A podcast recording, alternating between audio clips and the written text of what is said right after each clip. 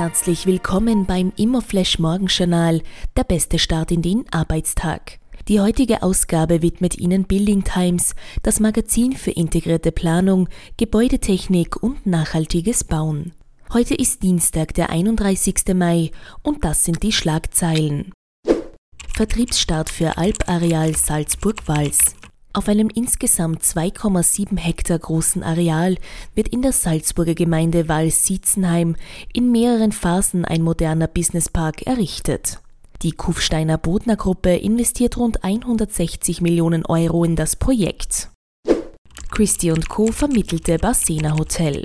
Christie Co. hat das Basena Hotel an Raiffeisen Immobilien vermittelt. Das Hotel wird gerade von der Signa und Ari gebaut und befindet sich im Stadtentwicklungsquartier Vienna 22 in der Donaustadt.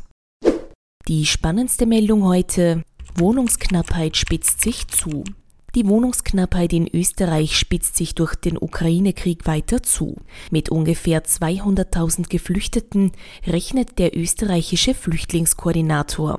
Bei der Durchschnittsgröße eines ukrainischen Haushaltes von 2,6 Personen ergibt das 77.000 Haushalte, die langfristig in Österreich unterkommen müssen. Davon rechnet man mit einem Bedarf von Wohnraum für 38.000 Haushalte allein in Wien. In Deutschland wurden schon Sonderregelungen in Kraft gesetzt, die ein vereinfachtes Bauverfahren ermöglichen sollen.